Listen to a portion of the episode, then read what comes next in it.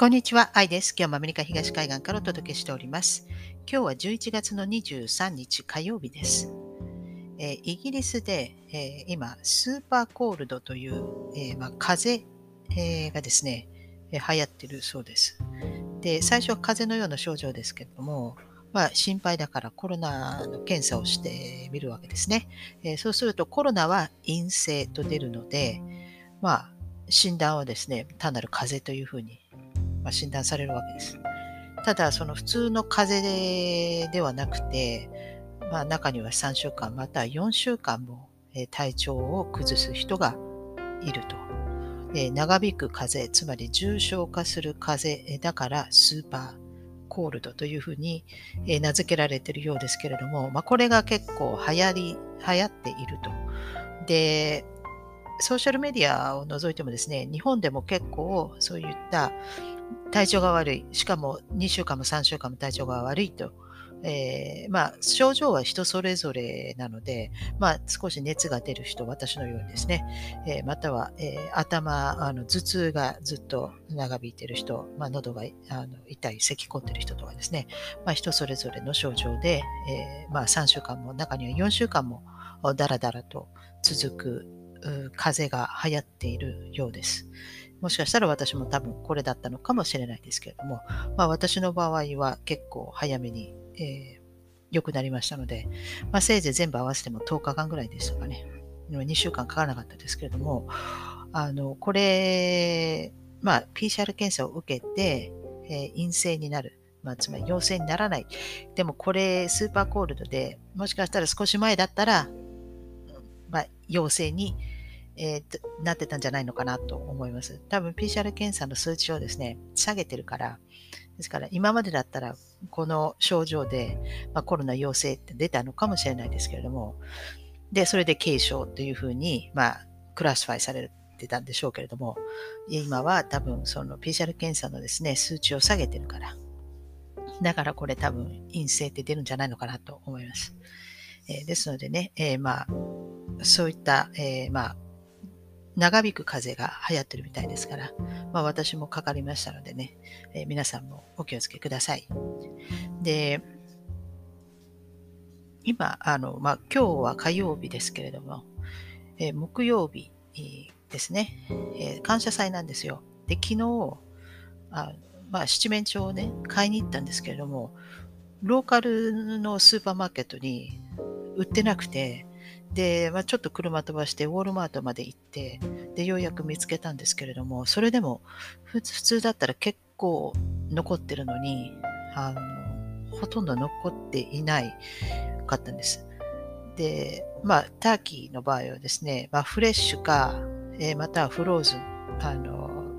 冷凍されてるか。まあ、冷凍されてるターキーだったら、まあ、まだいくつか残ってましたけれども、フレッシュのそのターキーですね、は残ってなかったんですよ。全部売り切れてて。で、だから、ああ、やっぱりこれ、ショーテージは本当だったのかなと。その、まあ、さすがにね、あの、七面鳥は中国から来ないでしょうけれども、あの、まあ、それでもね、カリフォルニアの沖でずっと、あの、船がずっとあそこでスタックしてましたけれども、これは結構もう、あの、どんどん今、移動、まあ、動き始めてるようです。で、さすがにね、まあ、七面鳥は、まあ、中国から来ないでしょうけれども、これが、やはりちょっとロジスティックの問題がある。それで、まあ、それだけじゃなくて、多分、うんまあ、人不足、その、ファームで、その、人不足が起きているということもあるみたいですね。えー、ですから、まあ、そういうのが重なってですね、まあ、今年は、えー、ショーテージが起きているということみたいです。これから、えー、どんどんそういうことがあの、まあ、起きていくのかなと、その人不足ですね。これは、例えば、そのワクチンを拒否して、会社を辞めてしまった人たちとか、えー、またはやはりコロナにかかる、え、ワクチンで亡くなる人も結構いるからなんじゃないかなと思いますけれどもね、えー、なんかだんだん、え少し、え経済体制が変わってくる可能性がこれから起きるんじゃないかなと思います。あの一応、あの七面鳥は買いましたけれども、割とあのちょっと実感しましたね。あやはりショーテージなんだって。で、そのアメリカは、まあ、車社会ですから、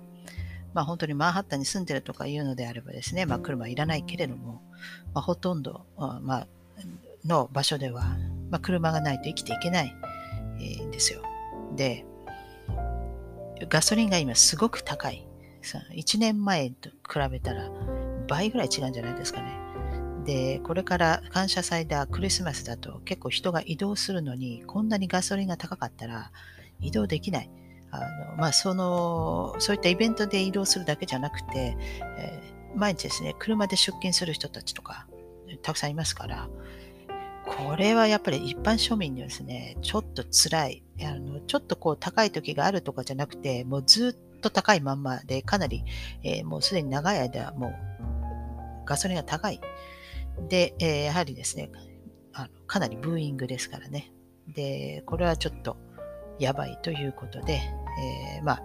あるんですよ。備蓄をあのしてるから。まあ、それを放出することを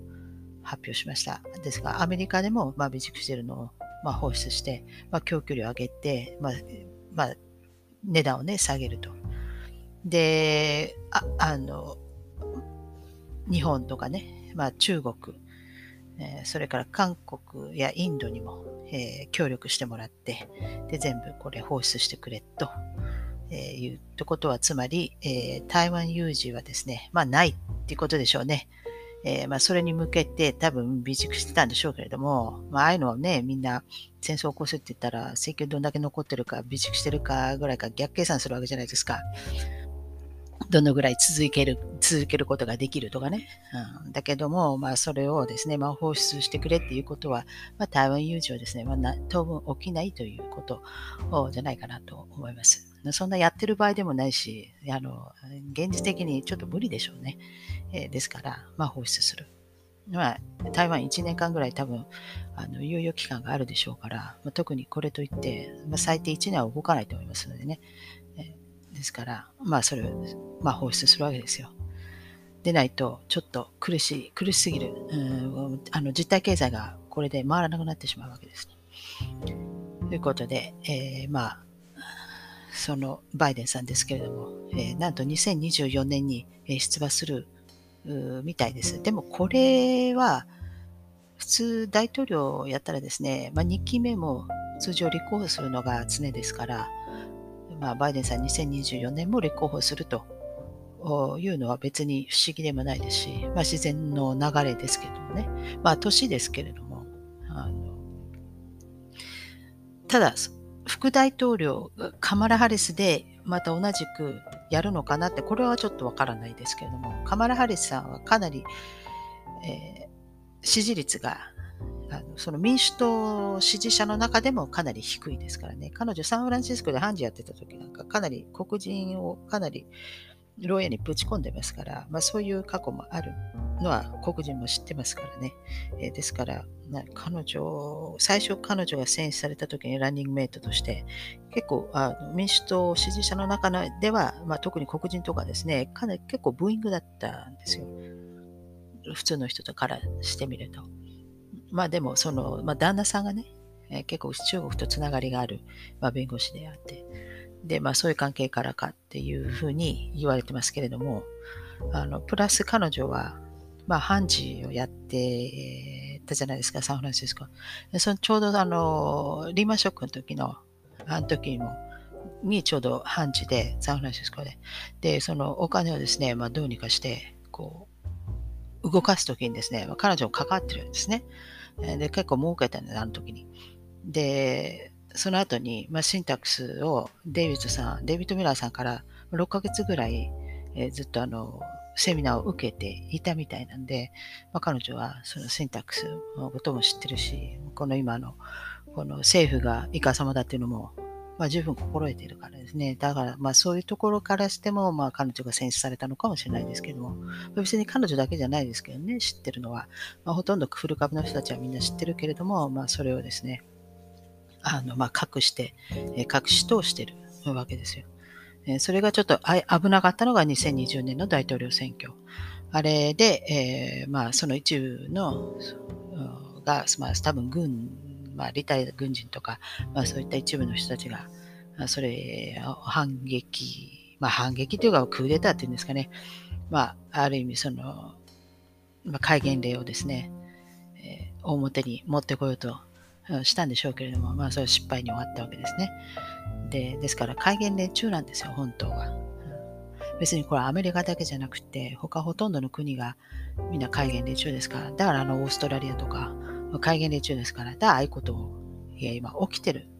で、日本は違うと思うんですね。で、今これを、えー、同じようなレベルでできないものかと。だから今これ憲法改正をして、で、そういった、えー、まあ、緊急事態のですね、まあ、そういうのね、あを作ろうとしてるので、その憲法改正もちょっとトリッキーな、その憲法9条という餌をですね、えー、あそこ改正しなければならないというその餌をまいて、で、みんな国民がそうだそうだと、まあ、確かにそうですけれども、えー、その裏で本当にやりたいのは、そういう非常事態宣言、そういったですね、まあ、非常事態を宣言したときに、まあ、ある意味ですから、その、戒厳令みたいなもんですよ。それを全部、まあ、政府なりに、あの、あの、権力全部上げちゃうわけですね。で、まあ何か戦争が起きたときに、まあ、そうでないといけないと。あのまあ、そう、それはそうかもしれないけれども、でもその、それを悪用された場合にですね、まあ、オーストラリアとかの例を見ればわかると思いますけど、人々と、えー、戦ってるわけですよ。ですから、まあ、そういうのが可能になってしまうというあの危険な一面っていうか、それ、そこの部分はすごく日本政府はですね、まあ、自民党ですけれども、やりたいわけですよ。ですから、救助っていうのは、本当にベイト、その餌みたいな、その釣るね、餌みたいなもんで、彼らが本当にやりたいのは、そういった、えー、非常事態のじあの項目を作って、えー、まあ、権限をですね、まあ、あの全部持って持っていく。えー、そういう、えー、体制ですね。それは外国ではそれができるというか、あのまあ、会議連中だから、まあ、そういうことが起きている。うん、それをあの日本もあの同じように多分、えー、やる、まあ、そういった、えー、システムを、まあ、作ると。まあ、内政を動かすというような、えー、ことをやろうとしてるんだと思いますので、その憲法改正もですね、まあ、一概にいいとはちょっと言えないわけですね。ですから、何を改正するのか、えー、そういうのをですね、やっぱ国民は目を光らせて、えー、得るべきじゃないかなと思います。でないと、あの、会議でつまり、あの、war with people ということで、人々と戦争している状態になりますのでね、えー、あの、本当に、あの、オーストラリアが今いい例だと思います。これアメリカではちょっとやりにくいのは、やはり国民が銃を持っているから、まあ、どうしてもやりにくい。にあですからその、どうしてもどうにかして銃を取り上げたいという、えー、まあ、政府の思惑があるわけですね、アメリカでは。え、それを一生懸命、まあ、あの共和党の方はあの銃を所有する権利を訴えてるわけですけれども、これギブアップしてしまったらですね、ああいうヨーロッパとか、まあ、オーストラリアとか、まあ、カナダとかね、まあ、ああいう状況になってしまう。ああいう国々はみんなギブアップしてしまいましたからね。えですから、国民が丸腰なわけですよ。だからもうやりたい放題なわけですね。ですから、あまあ、日本も、まあ、その憲法改正、えー、一概になんかいいとは言えない。聞こえはいいかもしれないけど、あの皆さん日本に住んでると思いますので、あの目を光らせてるべきじゃないかなと思います。はい。